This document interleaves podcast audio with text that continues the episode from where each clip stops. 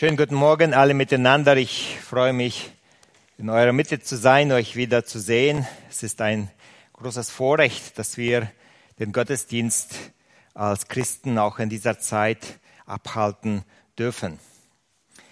Ich habe über etliche ähm, Sonntage schon aus dem Lukasevangelium gepredigt über den Aufruf des Johannes des Täufers, wo er die Menschen zur Buße aufgerufen hat damit sie in das Reich Gottes eingehen dürfen oder können. Und heute wollte ich äh, mit dieser Predigtreihe oder auch mit diesem Thema fortfahren und über das Thema predigen. Johannes reicht, weist hin auf den Messias, der das Reich Gottes bringt. Dazu lese ich als Wiederholung äh, zwei Bibelstellen aus dem Lukasevangelium, aus dem dritten Kapitel, Verse 3 und 6. Die wiederholen den Aufruf des Johannes des Täufers. Und dann wollte ich vom Vers 15 bis 17 den Text lesen, wo er über diesen kommenden Messias, über den kommenden König spricht. Vers 3. Und er kam in die ganze Gegend um den Jordan und predigte die Taufe zur Buße zur der Buße zur Vergebung der Sünden. Und Vers 6. Und alle Menschen werden den Heiland Gottes sehen. Und vom Vers 15 der Text, der heute der zentrale Text ist. Als aber das Volk voll Erwartung war und alle dachten in ihren Herzen von Johannes, ob er vielleicht Christus wäre, antwortete Johannes und sprach zu allen, ich taufe euch mit Wasser. Es kommt aber einer, der ist stärker als ich. Und ich bin nicht wert, dass ich ihm die Riemen seiner Schuhe löse. Der wird euch mit dem Heiligen Geist und mit Feuer taufen. In seiner Hand ist die Worfschaufel und er wird seine Tenne fegen und wird den Weizen in seine Scheune sammeln. Die Spreu aber wird er mit unauslöschlichem Feuer verbrennen. Wir haben darüber gesprochen, wie Johannes die Menschen zur Buße aufgerufen hat. Heute wollen wir darüber Gedank, uns darüber Gedanken machen, was die Buße im Herzen der Menschen wirkt. Buße öffnet die Tür in das Reich Gottes. Was ist das Reich Gottes oder das Reich vom Himmel. Meine Lieben, das Reich Gottes ist da, wo Gott regiert, wo er König ist. Schon im Alten Testament hatte Gott dem Volk Israel versprochen, dass am Ende der Zeit er das zerstreute Volk Israel aus allen Ländern der Welt wieder in ihr verheißenes Land sammeln wird. Aber danach wollte Gott das Volk, das Herz des Volkes verändern und sie mit seinem Geist füllen. Und dieses neue Volk sollte in einem Reich des Friedens leben. Durch die Erneuerung des Herzens sollten Menschen imstande sein, im Frieden mit Gott, mit anderen Menschen und sogar auch im Einklang mit der Natur zu leben. Dieses Reich wird im Alten Testament mit vielen Bibelstellen belegt und auch erklärt. Lass uns mal genauer anschauen, was im Alten Testament äh, über das Reich Gottes gesagt wurde und welches Reich Israel versprochen wurde. Dazu lese ich eine Bibelstelle aus dem Propheten Hesekiel, aber es gibt viele Bibelstellen, die gleich sind, also ähnlich und mit den anderen Worten das Gleiche erklären. Hesekiel Kapitel 36 vom Vers 24. Der Prophet Hesekiel sagt im Namen Gottes, denn ich will euch aus den Heiden herausholen und euch aus allen Ländern sammeln und wieder in euer Land bringen. Und ich will reines Wasser über euch sprengen, dass ihr rein werdet. Von aller eurer Unreinheit und von allen euren Götzen will ich euch reinigen. Und ich will euch ein neues Herz und einen neuen Geist in euch geben und will das steinerne Herz aus eurem Fleisch wegnehmen und euch ein fleischernes Herz geben. Ich will meinen Geist in euch geben und will solche Leute aus euch machen, die in meinen Geboten wandeln und meine Rechte halten und danach tun. Und ihr sollt wohnen im Land, das ich euren Vätern gegeben habe. Und ihr sollt mein Volk sein und ich will euer Gott sein. Ich will euch von all eurer Unreinheit erlösen und will das Korn rufen und will es mehren und will keine Hungersnot über euch kommen lassen. Es war ein Reich, das Gott aufbauen wollte in dem Land, ähm, das Gott dem Volk Israel versprochen hatte. Aber das Reich sollte damit beginnen, dass Gott den Menschen ein neues Herz und einen neuen Geist gibt, dass er sie von innen verändert. Die Menschen äh, kannten die Verheißungen Gottes aus der Bibel und darum fragten sie den Johannes, dann bist du der Messias, welcher da kommen soll. Wirst du uns den Frieden geben? Als Johannes das hörte, lehnte er das von sich vehement ab und er sagte, liebe Leute, ich taufe euch nur mit Wasser. Wasser kann die Sünden von Menschen nicht wegnehmen. Wasser soll nur ein Zeichen sein, dass ihr bereit seid, Buße zu tun. Das Herz bleibt beim Taufen unverändert. Aber er sagt, das ist nur ein äußeres Zeichen der Buße und der Umkehr. Und Johannes sagt, aber in eurer Mitte steht jetzt schon einer, der wird dem Volk Israel ein Reich Gottes schenken durch den Heiligen Geist. Er hat schon gesagt, er wird euren Geist erneuern, er wird euch ein neues Herz geben. Dieser Messias, der ist unermesslich größer als ich. Er sagt, Johannes sagt, ich bin vor diesem Messias so klein, dass ich nicht wert bin, seine Schuhriemen zu lösen. Wisst ihr, ich habe von zu Hause einen Schuh mitgebracht. Die Schuhe zu jener Zeit sahen anders aus. Es waren Sandalen. Die waren mit, ähm, mit Lederriemen äh, so geschnürt. Und wenn jemand unterwegs war ähm, und äh, schmutzige Füße hatte und der König nach Hause kam, dann hat man, ist ein Diener gekommen und hat die Schuhriemen aufgelöst und hat dem Herrn seine Füße gewaschen. Und Johannes sagt, ich bin vor diesem, der da kommt, vor diesem Messias, so klein, dass ich nicht einmal diese kleine Aufgabe, dass ich komme und ihm die Schuhriemen löse, für diese Aufgabe bin ich zu klein. Er ist unermesslich größer als ich. Und er wird kommen und er wird euch mit dem Heiligen Geist und in den Heiligen Geist taufen diese Erneuerung des Herzens von innen herausgehend, die sollte dieser Messias bringen. Johannes sagt, er wird zweierlei machen. Einmal, sagt er, wird er in den Heiligen Geist taufen und zweitens, er sagt, er hat die Wurfschaufel in seiner Hand. Zu einer Zeit haben Landwirte eine Tenne gehabt. Es war so ein Platz, der war dann ähm, fest gemacht, fest gewalzt, dann von oben mit Lehm bestrichen und das Ganze trocknete aus und das war dann so eine feste Platte. Und auf dieser Platte hat man äh, die Halme, die Kornhalme hingelegt und man ist mit einem Dreschschlitten drüber gefahren und dann hat sich das Korn von der Spreu gelöst und dann hat man das, was da äh, geblieben ist, in die Luft geworfen mit einer Schaufel. Und der Wind, der hat dann die Spreu weggetrieben und die Spreu ist dann etliche Meter weiter gelandet und das Korn, das ist nach unten gefallen. Und so hat man Spreu vom Korn getrennt.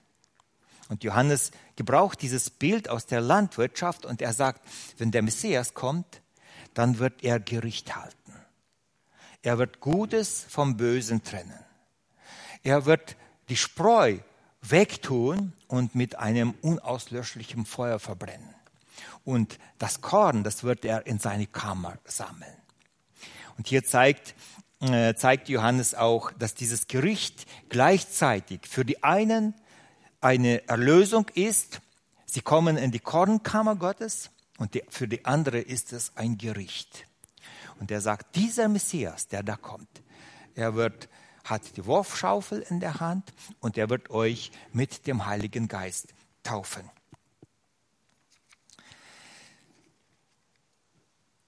Von welchem Reich spricht Johannes? Wie sollte das Reich Gottes aussehen? Das Reich Gottes sollte für Israel mit der Erneuerung des Herzens beginnen. Das haben wir schon bei Hesekiel gelesen. Es genügt nicht, die Umwelt oder die Lebensbedingungen eines Menschen zu verändern, damit ein Mensch anders wird, damit er besser wird. Wenn das Herz des Menschen nicht verändert wird durch Gott, wird, es, wird er nie imstande sein, mit Gott und mit anderen Menschen im Frieden zu leben. Es gab viele Menschen, die versucht haben, die Welt besser zu machen. Sie wollten etwas Gutes, also äh, das Böse aus der Welt wegtun. Und alle solche Revolutionen, die eigentlich vielleicht ein gutes Ziel hatten, die sind ins Leere gegangen. Die Kommunisten in Russland, Fidel Castro in Kuba, Mao Zedong in äh, China, die französische Revolution hat Tausende von Menschenleben gekostet. Die islamische Revolution, der Krieg für mehr Demokratie in Afghanistan und vieles andere. Man könnte diese Liste unendlich weiterführen. All das hat nie dazu geführt, dass die Gesellschaft wirklich verändert wird und dass die Menschen zu einem Frieden mit Gott und mit anderen Menschen kommen. Sobald die Revolutionäre an die Macht kamen, waren sie genauso korrupt, machtgierig und grausam wie ihre Vorgänger, weil das Herz des Menschen, das ist böse. Und Gott möchte die Erneuerung mit der Erneuerung des Herzens beginnen. Gott hat einen anderen Plan. Er möchte, dass wir innen verändert werden. Denn nur wenn das Herz verändert ist, dann wird die Beziehung zwischen Menschen anders werden. Dann braucht die Frau nicht mehr Frauenrechte, weil der Mann sie liebt. Er will sie gar nicht missachten oder klein machen oder schlagen. Dann geht die Sünde aus dem Leben eines Menschen.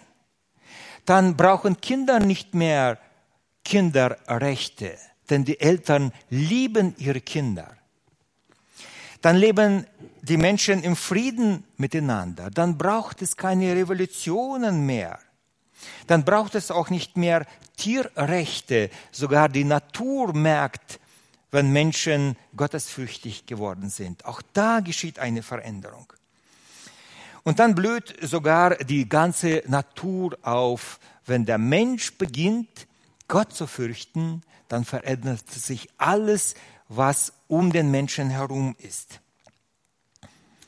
Doch das Volk Israel hatte ihren Messias abgelehnt. Und darum wurde das Volk Israel für eine lange Zeit von Gott aus dem Heilsplan rausgenommen und verworfen. Darüber werden wir später im 13. Kapitel noch ausführlicher sprechen, wenn Gott uns die Gnade schenkt, wo Jesus über die Verwerfung Jerusalems weint und klagt, wo er über sein Volk trauert, dass sie ihn nicht angenommen haben.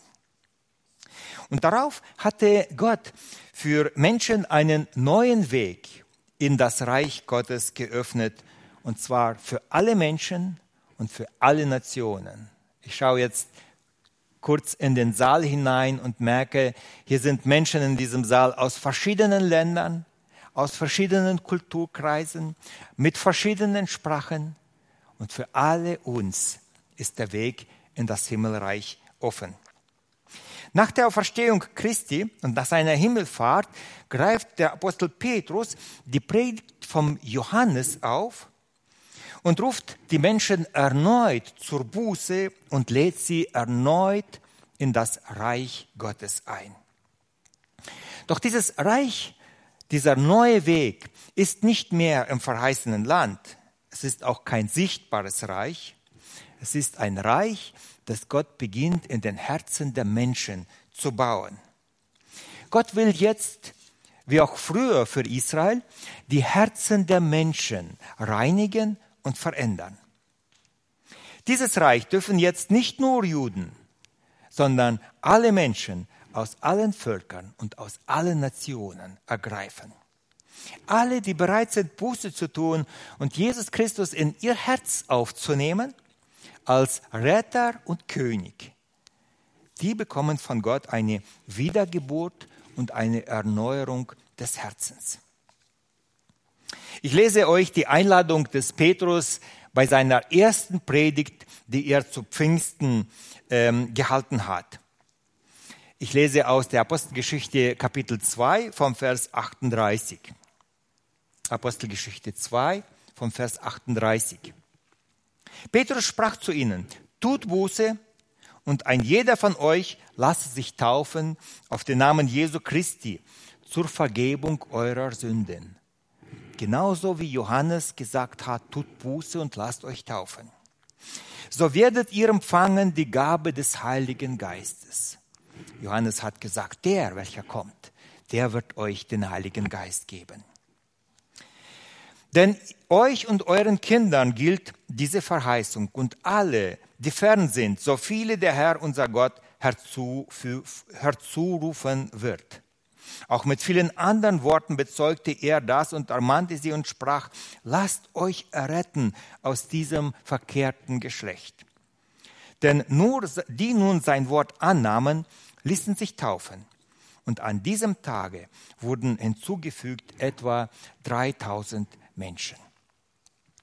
Petrus greift die Predigt vom Johannes auf und ruft erneut die Menschen zur Buße.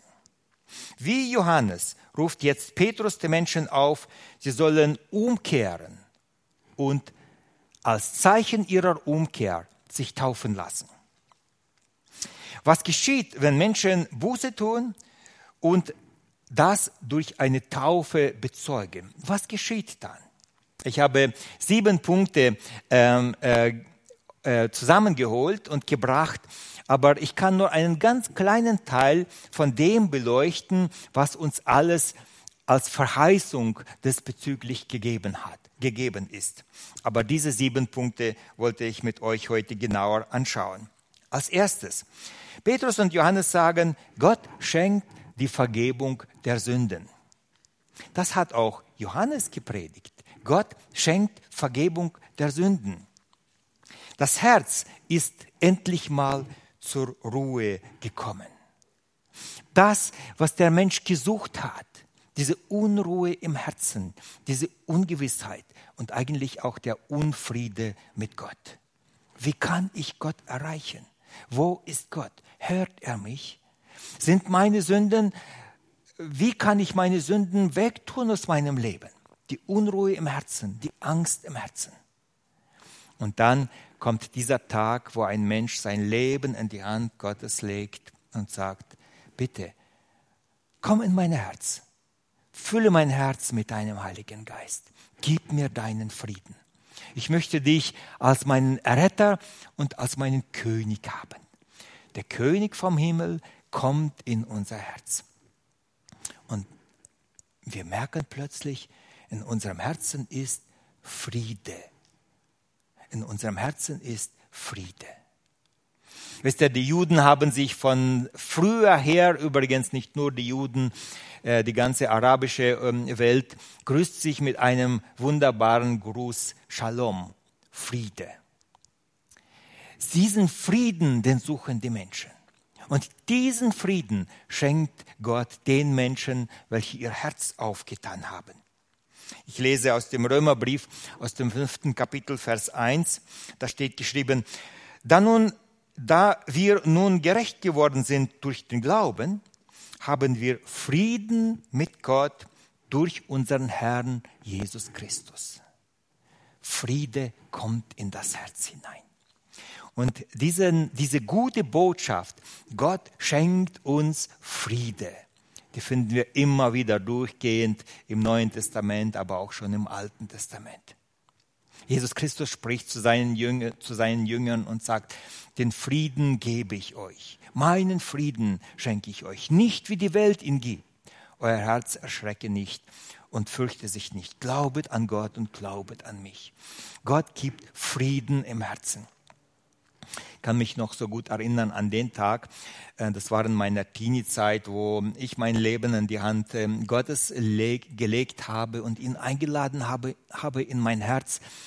Und wie dann der, dieser Friede in mein Herz eingetreten ist und ich dieses Glück der Vergebung der Sünden in meinem Herzen spürte, ich wusste, Gott hat mir meine Sünden vergeben.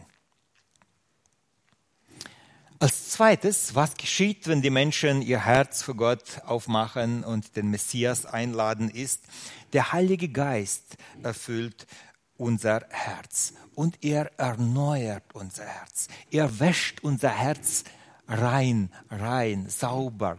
Er kehrt ein. Diese Veränderung ist so gewaltig, dass die Bibel von diesem Ereignis wie von einer Neugeburt spricht.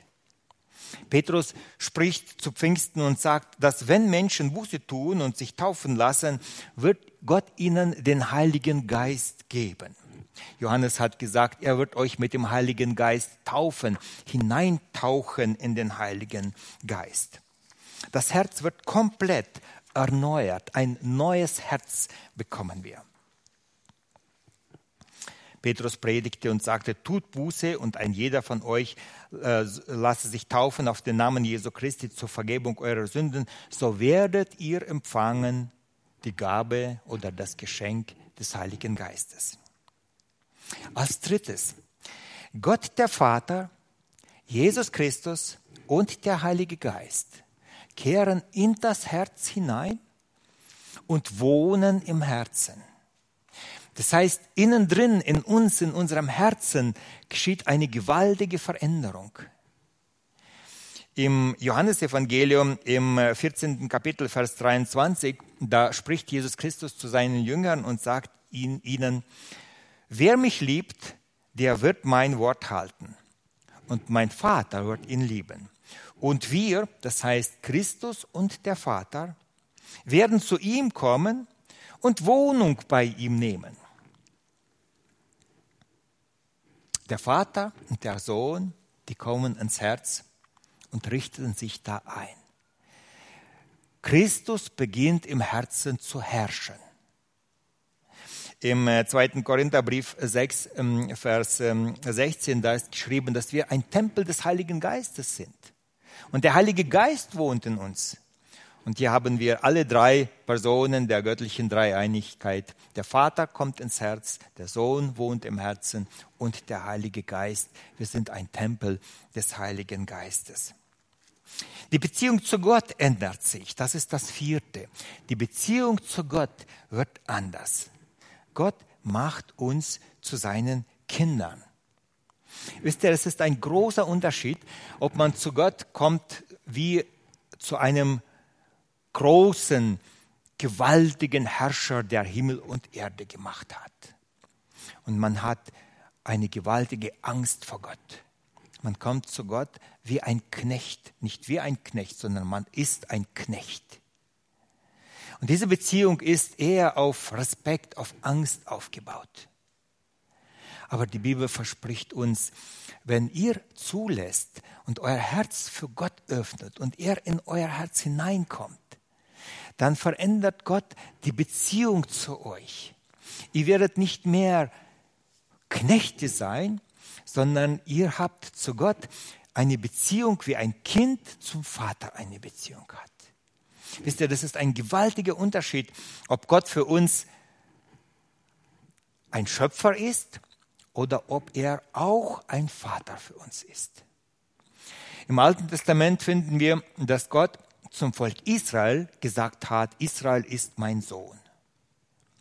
Aber dass ein Mensch zu Gott im Alten Testament kam und hat gesagt, Gott ist mein Vater, Das finden wir eigentlich nicht so. Aber im Neuen Testament erklärt uns die Bibel, wenn wir Kinder Gottes sind, wenn wir Gott in unser Herz gelassen haben, dann verändert Gott die Beziehung zu uns. Wir dürfen zu ihm als Kinder kommen. Wir dürfen ihn Papa nennen. Nicht nur Papa, wir dürfen zu ihm Papi sagen. Es ist, glaube ich, in vielen Sprachen äh, diese enge Beziehung, ähm, auf jeden Fall, ich kenne das aus der deutschen Sprache, das Papi, ich kenne das aus der russischen Sprache, welche zeigt, dass die Beziehung nicht nur Vater ist, sondern diese Liebesbeziehung, Papi. Und genau das dürfen wir zu Gott sagen. Und nicht nur sagen, sondern diese Beziehung wird dann so verändert. Ich lese aus dem Römerbrief, aus dem achten Kapitel, vom Vers 11 äh, bis 17. Paulus schreibt, wenn nun der Geist dessen, der Christus von den Toten auferweckt hat, in euch wohnt, der Geist Gottes wohnt in uns, so wird er, der Christus von den Toten auferweckt hat, auch eure sterblichen Leiber lebendig machen durch seinen Geist, der in euch wohnt. Meine Lieben, wir haben heute keine Möglichkeit, über diese Bibelstellen ausführlich zu sprechen. Aber denkt mal kurz nach, wie viele Verheißungen in diesem einen Vers sind.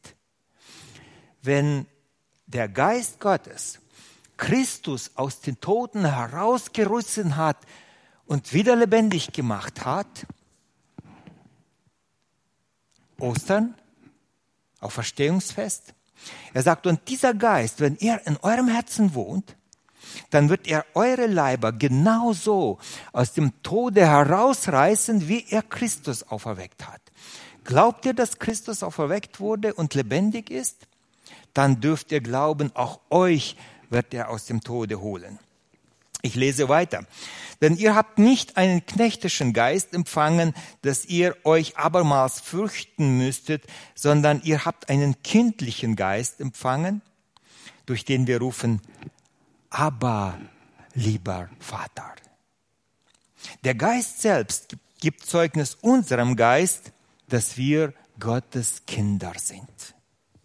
Sind wir aber Kinder, so sind wir auch Erben, nämlich Gottes Erben und Miterben Christi, wenn wir denn mit ihm leiden, damit wir auch mit ihm zur Herrlichkeit erhoben werden. Er sagt, ihr habt das Vorrecht, mit Christus hier auf Erden zu leiden. Aber dann werdet ihr mit Christus zusammen auch herrschen in der Ewigkeit und Christus wird mit euch sein Erbe teilen. Christus sagt, alles, was ich habe, kommt in meine Wohnung, kommt zu mir, in meine Wohnung, ihr dürft mit mir zusammen im Himmel leben und alles, was ich habe, will ich mit euch zusammen teilen. Wir sind Erben und Miterben Christi. Warum? Und jetzt kommen wir auf den zentralen Punkt, weil wir Kinder Gottes geworden sind. Wir können jetzt zu Gott Papi sagen. Wir sind nicht mehr Knechte, die sich fürchten müssen vor dem Gericht. Diese Angst ist weggegangen. Wir müssen zu Gott nicht mit 25 Kniefällen und mit einer Pilgerreise nach ähm, Jerusalem, Rom oder Mekka machen. Gott ist in unserem Herzen. Und wir können zu Gott Papa sagen. In anderen Kulturen, in anderen Kulturen äh, wird die Ehrfurcht vor Gott dadurch ausgedrückt, zum Beispiel in arabischen Ländern, dass man in das Haus Gottes, das heißt in die Moschee, barfuß reingeht. Also die Schuhe muss man draußen ähm, lassen. Und man hat mich gefragt, ja, warum zieht man bei euch nicht die Schuhe aus, wenn man in die Kirche reingeht? Eigentlich müsste das doch Ehrfurcht vor Gott zeigen. Und ich sage, Gott wohnt in meinem Herzen. Wie kann ich meine Schuhe im Herzen ausziehen? Geht gar nicht. Dies ist nur das Gebäude. Gott wohnt jetzt in unserem Herzen und wir dürfen zu ihm Papa sagen. Ist das nicht herrlich? Die Veränderung, die Beziehung zu Gott hat sich absolut verändert. Als weiteres, Gott erneuert unser Denken. Er möchte, dass wir sein Denken für uns annehmen. Er möchte, dass unsere Denkweise, unsere Gedanken, unsere Gedankenwelt sich verändert. Bei einem Menschen, der Gott nicht kennt, bei ihm drehen sich alle Gedanken um jetzt, um äh, diese Zeit und vor allem um mich. Also alles dreht sich um das eigene Ich. Das ist die Mitte. Jetzt steht in der Mitte Gott, Jesus Christus. Der König steht in der Mitte. Die Gedanken haben sich verändert und man beginnt den Willen Gottes für sich anzunehmen. Und wisst ihr, wenn sich die Gedanken, die Gedankenwelt nicht verändert hat, dann werden wir immer der Sünde nachtrauern, dann werden wir meinen, dass wir arm sind, dass wir etwas entbehren müssen, dass es uns schlecht geht, wir werden uns selbst bemitleiden.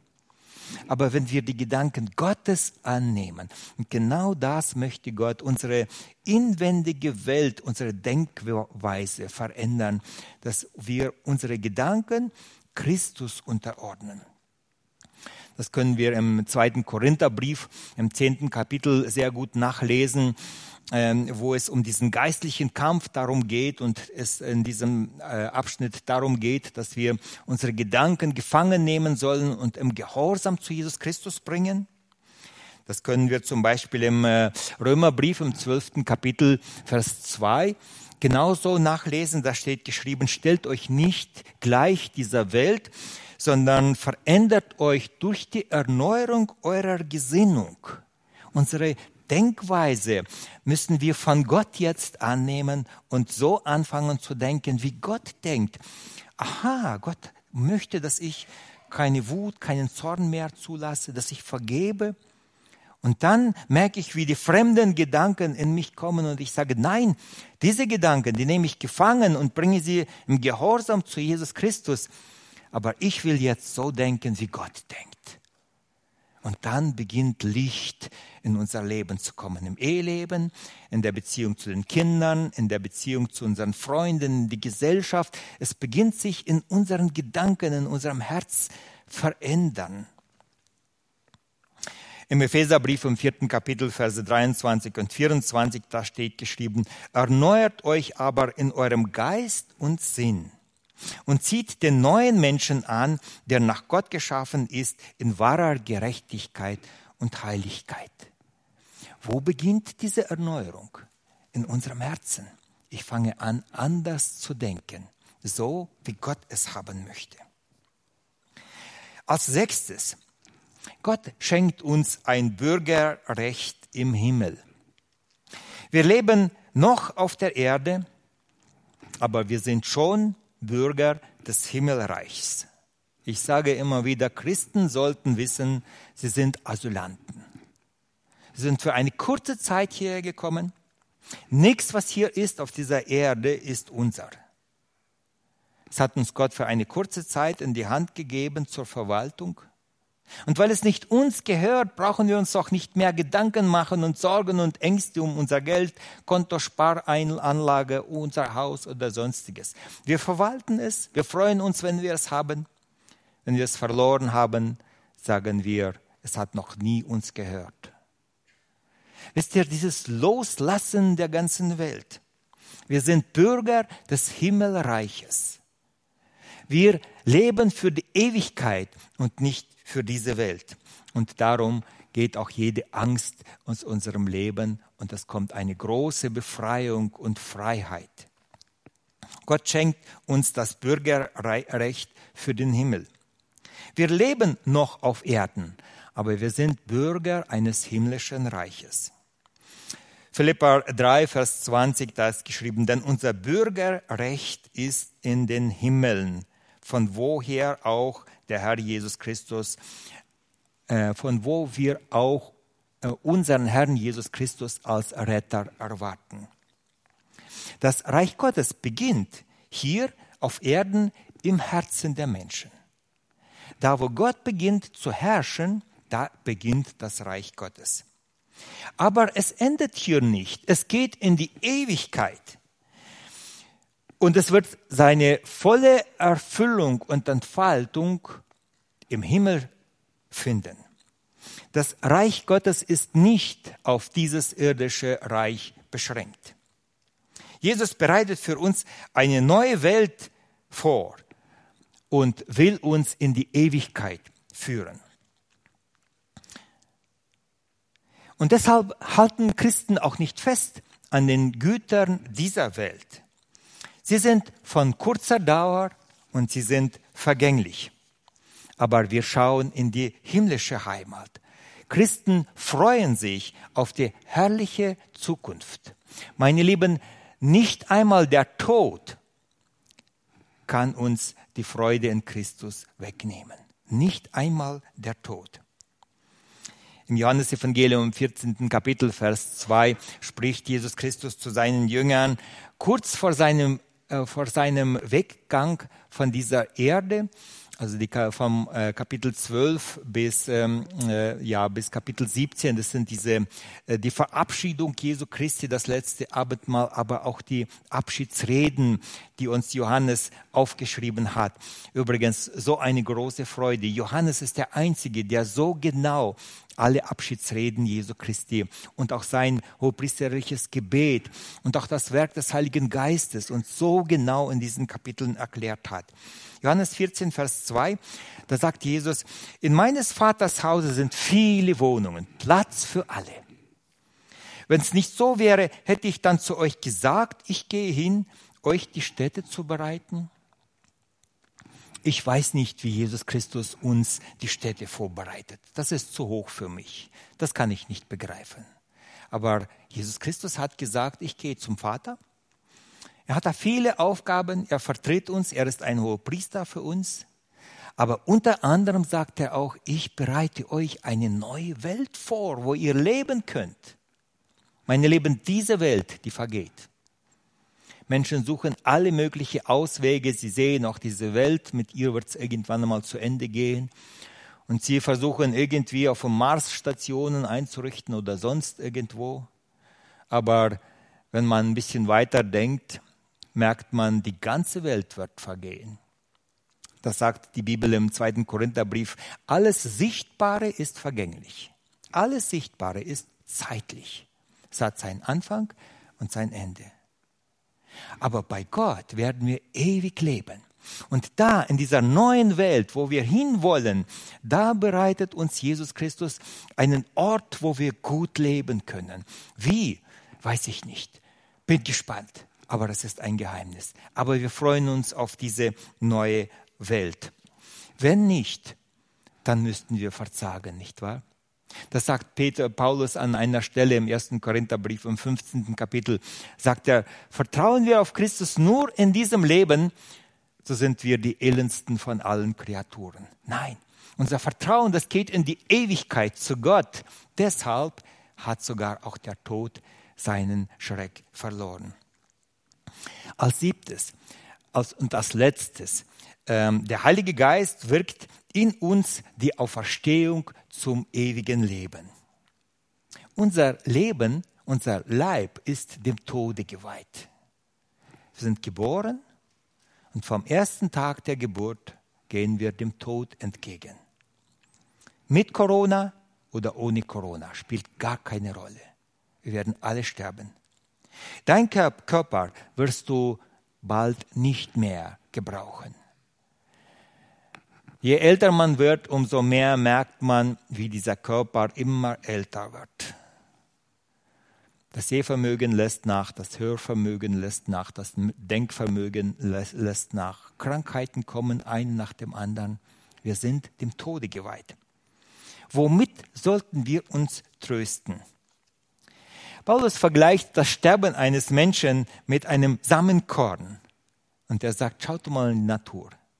Der Landwirt, der nimmt ein, ein Weizenkorn und wirft es in die Erde und das Weizenkorn stirbt.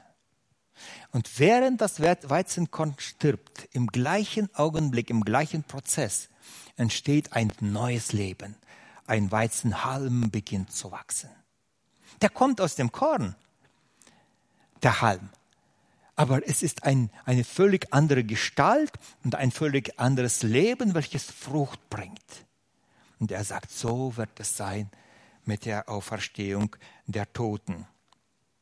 So wird Gott uns nach unserem Sterben einen neuen Körper geben, der für das ewige Leben geschaffen ist.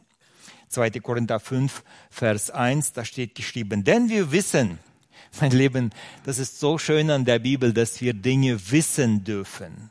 Wir brauchen nicht rätseln oder uns etwas vorstellen oder sonstiges. Wir brauchen keine Astralreisen oder sonstiges. Wir wissen, Gott hat es uns gesagt. Denn wir wissen, wenn unser irdisches Haus, diese Hütte abgebrochen wird, so haben wir einen Bau von Gott erbaut. Ein Haus, nicht mit Händen gemacht, das ewig ist im Himmel. Dieses neue Haus, das ist nicht mehr der Zeit unterworfen, es ist ewig. Dieses neue Haus ist nicht hier auf dieser Erde, die Erde vergeht. Dieses Haus ist ewig bei Gott. Und er sagt, dieser Bau, der Körper, der nimmt ab. Bald, sagt Paulus, werde ich diesen Bau nicht mehr haben, ich werde sterben. Aber ich werde bei Gott leben. Und das ist die Hoffnung. Und nun ruft Gott auch uns heute. Willst du Buße tun? Und dein Leben in die Hand Jesu Christi legen? Dann will er beginnen, sein Reich in deinem Herzen zu bauen. Gott offenbart sich in der Bibel als ein Gott der Liebe. Er liebt alle Menschen. Meine Lieben, das ist das Schöne dabei. Liebe, die braucht keinen Grund, um zu lieben. Liebe kann nicht anders. Liebe liebt. Dass es diese unvernünftige, ohne Bezahlung Liebe gibt, das sehen wir an den Eltern. Wie liebt die Mutter ihr Baby? Wie liebt der Vater sein Kind? Warum? Das kann man nicht erklären, das ist Liebe. Die Liebe ist in ihr Herz hineingelegt. Und Gott hat gesagt, und wenn ihr als Eltern versagt und wenn die Mutter ihr Kind verwerfen sollte, dann ist meine Liebe immer noch weit, weit größer. Ich werde euch immer lieben, ich werde euch immer einladen. Du kannst sicher sein, dieser Ruf ist auch für dich gedacht. Ich weiß, es gibt Menschen, die merken, dass Gott sie ruft, aber sie zweifeln immer wieder und fragen sich, bin ich auch gemeint? Ist das für mich? Ruft Gott mich auch? Liebt er mich? Sie fragen aus verschiedenen Gründen. Der eine, weil er so viele Sünden getan hat und er sagt, kann Gott mir meine Sünden vergeben? Der zweite, weil er schon vielfach gerufen wurde. Der dritte noch aus irgendwelchen Gründen. Ich habe in der Bibel weit über 20 Bibelstellen gefunden, welche uns schwarz auf weiß sagen, dass dieser Ruf Gottes für jeden Menschen gilt. Wenn du merkst, dass Gott zu deinem Herzen heute spricht, dann ist dieser Ruf heute persönlich für dich. Es ist gut, wenn wir nicht auf Gefühl oder Annahme unseren Glauben bauen müssen, sondern auf den Zusagen Gottes. Zum Beispiel, wenn jemand ähm, äh, zweifelt, äh, wenn er um äh, Vergebung der Sünde bei Gott gebeten hat, hat Gott vergeben oder nicht? Wenn wir auf Gefühle schauen, werden wir nie zu, einer, wirklich, zu einem wirklichen Frieden kommen. Aber Gott hat es uns schwarz auf weiß gegeben. Im ersten Johannesbrief, im ersten Kapitel, äh, Verse 7 bis 9, da steht geschrieben, wenn wir sagen, wir haben keine Sünde, dann betrügen wir uns selbst. Und dann ist geschrieben, wenn wir unsere Sünden bekennen, dann ist Gott treu und gerecht und vergibt uns unsere Schuld und reinigt uns von aller Ungerechtigkeit. Und das ist eine Zusage, man kann das zeigen. Schau mal, hier steht es von Gott geschrieben in der Bibel. Das kannst du glauben, das musst du fassen. Und genauso, ich denke ich, ist es auch wichtig, dass wir, wenn wir unseren, äh, also unser Leben in die Hand Gottes legen wollen und wir uns mit diesen Pla Fragen plagen, bin ich auch gemeint oder nicht, dass wir dann aus der Bibel erfahren können, doch diese Einladung gilt jedem Menschen, der bereit ist, sein Herz für Jesus Christus zu öffnen. Wir brauchen nicht zweifeln. Gott hat es uns schwarz auf weiß gesagt. Und dazu gibt es wie schon gesagt, eine Menge Bibelstellen, welche das uns bezeugen. Ich habe drei Bibelstellen, eine aus dem Alten Testament und zwei aus dem Neuen Testament, welche es genau das uns sagen. Schon im Alten Testament beim Propheten Hesekiel lesen wir Hesekiel 18, Vers 23. äh, Gott sagt zu Ezekiel, meinst du, dass ich gefallen habe am Tode des Gottlosen? Gott fragt den Hesekiel, meinst du, dass ich so bin? Dass ich mich freue, wenn ein Gottloser stirbt in seinen Sünden? Und nicht viel mehr daran, dass er sich bekehrt von seinem Wege und am, Leib, äh, und am Leben bleibt? Schon im Alten Testament sagt Gott, nein, ich möchte, dass Menschen gerettet werden. Wenn ein Sünder stirbt, dann bin ich traurig darüber. Ich möchte das nicht haben. Ich wollte ihn retten, aber er wollte nicht. Im Neuen Testament lesen wir weiter, Matthäus 18, Vers 14. Da steht geschrieben, so ist auch nicht der Wille bei eurem Vater im Himmel, dass auch nur ein, eines von diesen Kleinen verloren gehe. Nicht einen einzigen möchte Gott verlieren. Nicht den kleinsten, nicht den geringsten möchte Gott verlieren. Matthäus 18, Vers 14.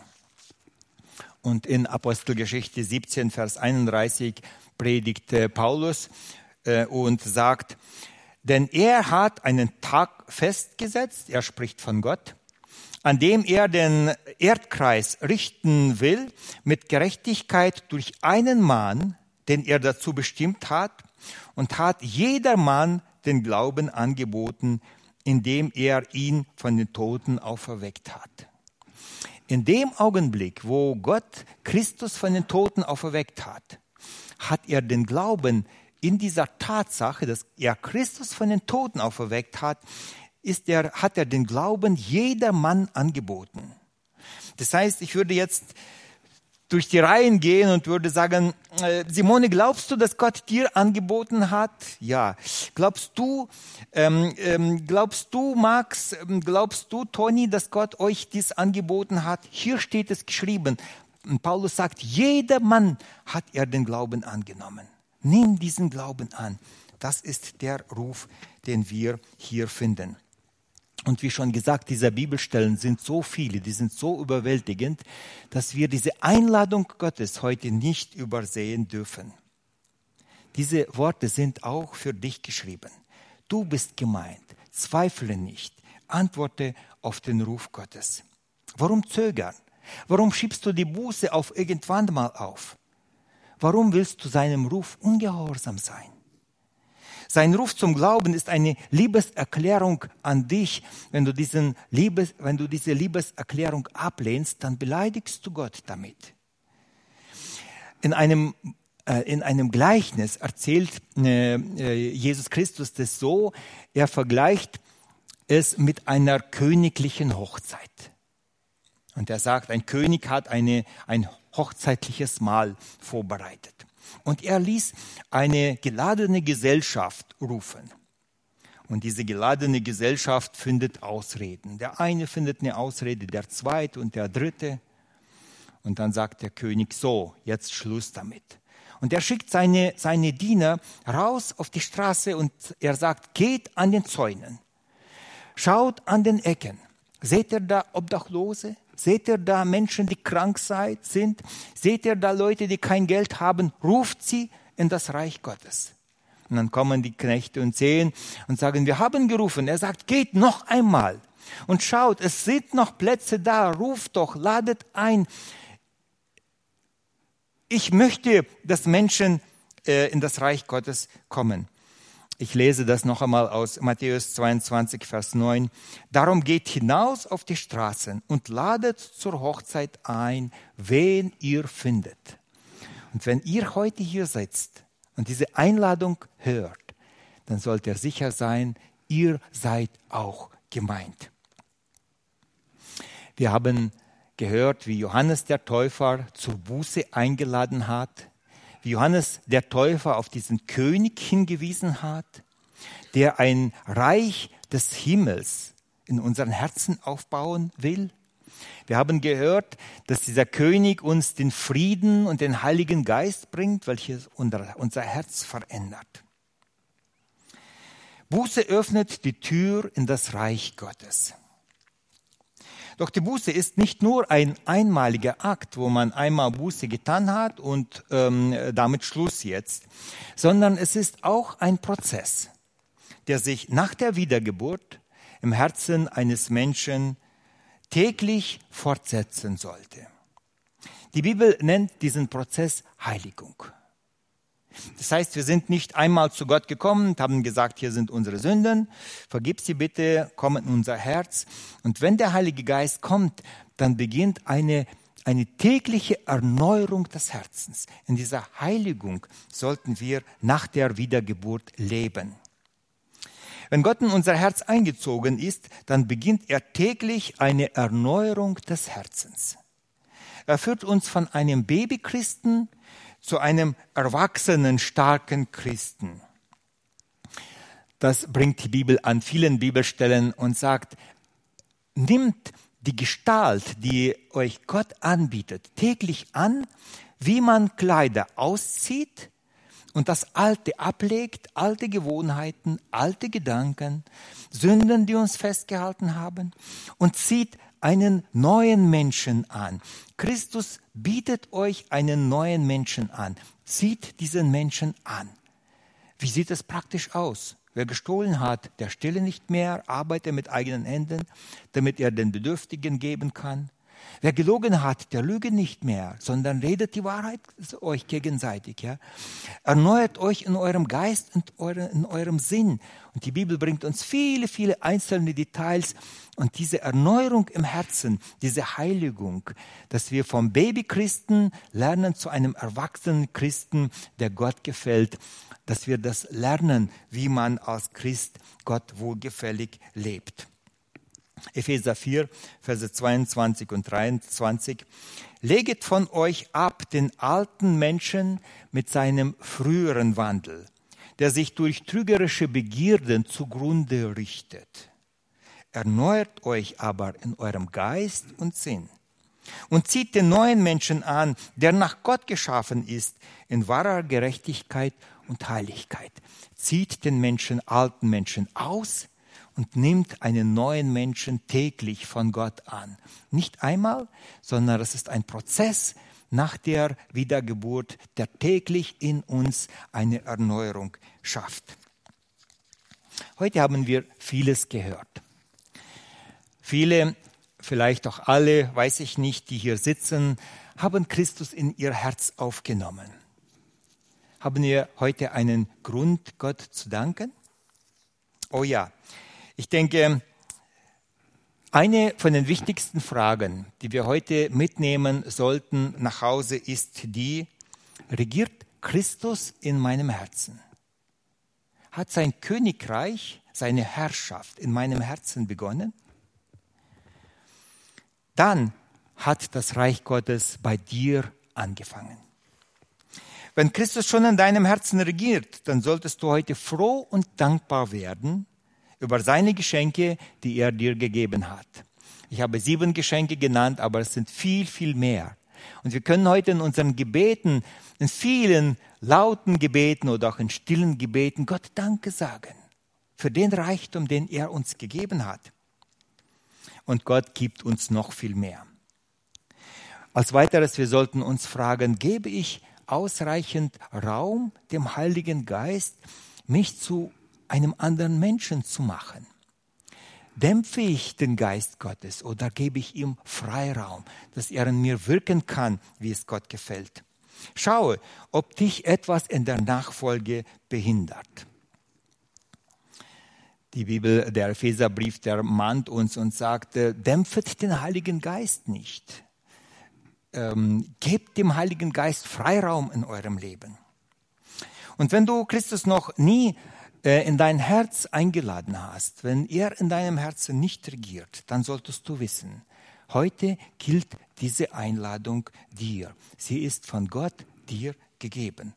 Komm zu seinem Fest, zögere nicht.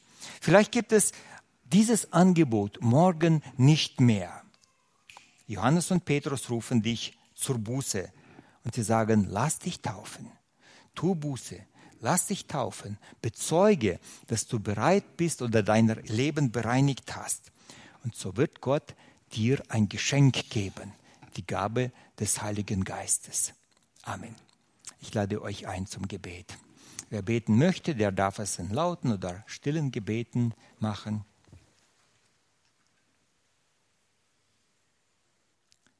Lieber Herr Jesus Christus, wir danken dir von ganzem Herzen dass du uns dieses großartige Gebot, Angebot der Wiedergeburt durch den Heiligen Geist angeboten hast.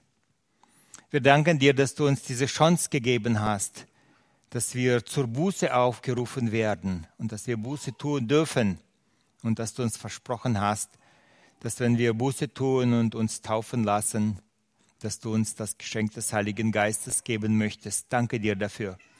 Wir freuen uns, dass du zusammen mit diesem Geschenk uns so viele andere Geschenke mitgegeben hast.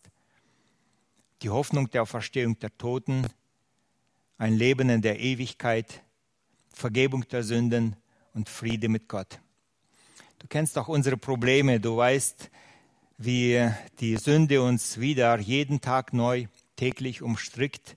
Und wir bitten dich, dass du uns Gnade schenkst, dass wir in diesem Lauf, in der Heiligung immer wieder neu auf dich schauen, rufe uns, mahne uns, arbeite an uns, damit wir diese Freude im Herzen täglich bewahren und in der Nachfolge bleiben. Und wenn wir jetzt in diese Arbeitswoche hineingehen, dass wir diesen Text, diese Predigt, diese Worte von Johannes in unserem Herzen bewegen und dass diese Worte in uns eine Arbeit vollbringen. Segne uns. Amen.